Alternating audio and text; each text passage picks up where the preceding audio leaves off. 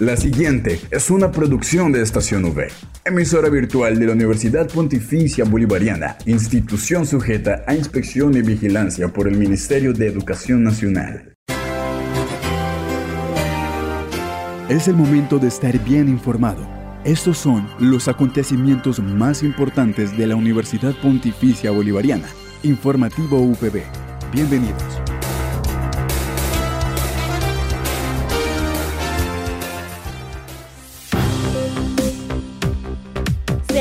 Bienvenidos a este informativo de la Universidad Pontificia Bolivariana Seccional Bucaramanga, a quienes nos escuchan a través de la señal de Radio Católica Metropolitana 1450 AM. Les enviamos un saludo. Hoy es martes 19 de septiembre. Iniciamos el día con mucha alegría y por supuesto con la mejor actitud y es así como damos inicio a toda la información sobre los hechos más importantes de nuestra seccional. Recuerde que soy Slendy Acuña en compañía por Julián Cala en el Control Master.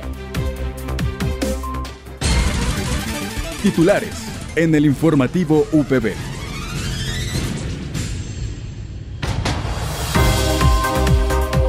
Estudiantes de la Facultad de Ingeniería Electrónica siguen demostrando su potencial en los diferentes concursos de robótica en el país.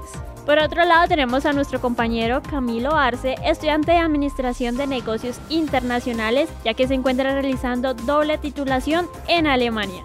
También el Centro de Proyección Social de Piecuesta de la UPB junto a la alcaldía del mismo municipio realizó la jornada de conciliación y nuestro coordinador Juan Sebastián Villamizar nos cuenta más acerca de esta actividad. Para finalizar tenemos la nota deportiva dirigida por Luis Carlos Vega, estudiante de Comunicación Social Periodismo. Esta es la noticia del día en la UPB. Para el informativo de hoy nos seguimos trasladando a diferentes sitios del campus y empezamos contándole a todos nuestros oyentes de la comunidad UPB y por supuesto a quienes nos escuchan que los estudiantes de la Facultad de Ingeniería Electrónica siguen demostrando su potencial en los diferentes concursos en el país de robótica. Es por lo que hoy nos acompaña Manuel Pinea y nos cuenta de su próxima participación y por supuesto le deseamos muchos éxitos. Ah, buenas, eh, me llamo Manuel Pineda eh, también soy estudiante de la Facultad de Electrónica aquí en la UPB. Eh, en un mes aproximadamente vamos a estar eh, concursando en Roboty People, ¿verdad? y esto vino de, desde hace más o menos un año que participamos en un concurso allá en el Colegio San Pedro, que fue la, la, primera experiencia que, tu, que tuvimos los estudiantes de la facultad en muchísimo tiempo, la primer, el primer acercamiento a, a los concursos de robótica. Y es algo que nos une mucho como grupo. Em, requiere de mucha organización, requiere también pues de recursos em, y es algo que nos terminó gustando, nos terminó gustando tanto que casi un año después aquí en la universidad eh, fuimos anfitriones de nuestro propio concurso de robótica, lo cual nos permitió aprender mucho sobre las estrategias, eh, las formas en las que los demás eh, colegios y universidades hacían sus propios robots y esperamos llevar esa experiencia a, eh, con, pues, con lo que vayamos a armar, llevar esa experiencia y manifestarla en este nuevo concurso. Caminando por los pasillos de la universidad tenemos ahora a nuestro compañero Camilo Arce, estudiante de Administración y Negocios Internacionales, ya que se encuentra realizando movilidad y doble titulación en Alemania. Para mayor información acerca de la movilidad nacional e internacional, pueden dirigirse a la ORI, Oficina de Relaciones Internacionales e Interinstitucionales, que queda ubicada en el bloque J de la UPB. Hola, buenos días. Mi nombre es Camilo Arce, soy estudiante de negocios internacionales de la Universidad Pontificia Bolivariana. Actualmente estoy haciendo el programa de titulación y maestría con la Universidad Rennes School of Business y estoy viviendo en la ciudad de Nuremberg, Alemania, haciendo mis prácticas en Puma. Quería invitarlos a todos a que conozcan la universidad y que pregunten por las opciones de internacionalización que les ofrece para que puedan conocer y vivir experiencias como esta. Un saludo. Al aire, informativo UPB. Seguimos nuestro recorrido entre el campus y el turno es para el Centro de Proyección Social de Piecuesta de la UPB, ya que junto a la alcaldía del mismo municipio realizó la jornada de conciliación y nuestro coordinador Juan Sebastián Villamizar y demás empleados de este departamento nos cuenta más acerca de esta actividad. En el marco de la Semana por la Paz, en el Centro de Proyección Social de Piedecuesta de la Universidad Pontificia Bolivariana, seccional Bucaramanga, se está realizando la conciliatón, una actividad liderada por el Centro de Conciliación de la UPB y la Secretaría de Gobierno de Piedecuesta. Durante esta semana hemos convocado a la comunidad piedecuestana con el fin de brindarles asesoría frente a conflictos o vicisitudes que se les estén presentando.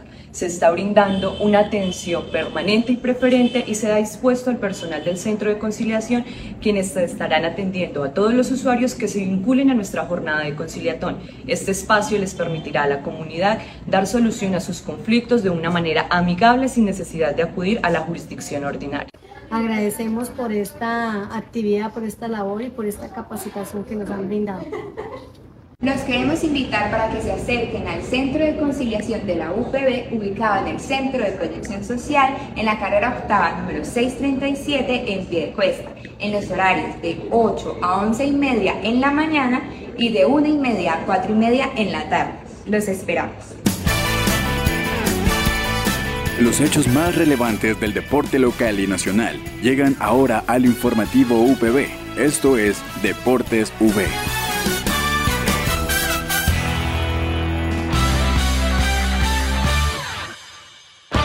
Para finalizar el recorrido del día de hoy tenemos la nota deportiva, quien está dirigido por Luis Carlos Vega, estudiante de Comunicación Social Periodismo. Nos cuenta acerca de los eventos más importantes y destacados de la semana.